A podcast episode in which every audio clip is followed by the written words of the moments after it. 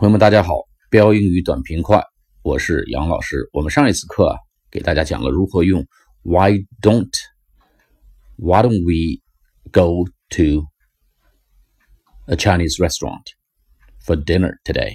我们何不去中餐厅吃晚餐呢？用 Why don't we 来委婉的表达建议。今天我们来讲另外一个词，叫 How about 后面加名词。How about 加名词这种形式来表达，呃，委婉的拒绝的意思啊，比直接说 no 要更加委婉一些，更加让人可以接受一些。How about H O W A B O U T？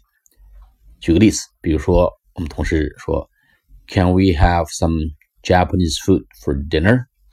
你可以回答说，How about Chinese food？How about Chinese food？哎，这就是 How about。哎呀，我们 吃中餐如何呢？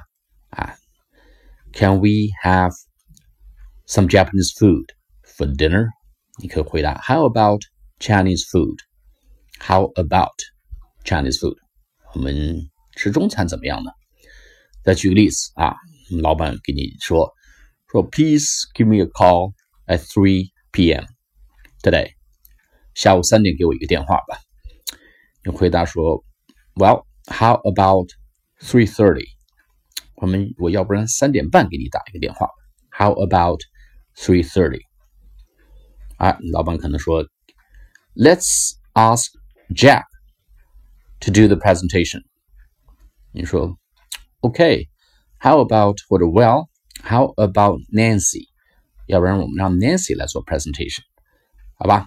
我们今天给大家介绍了 How about 的用法，来委婉的表达。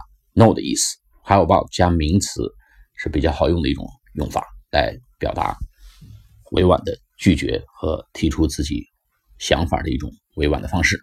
我们今天的课就讲到这里，How about？我们下一次课再见，拜拜。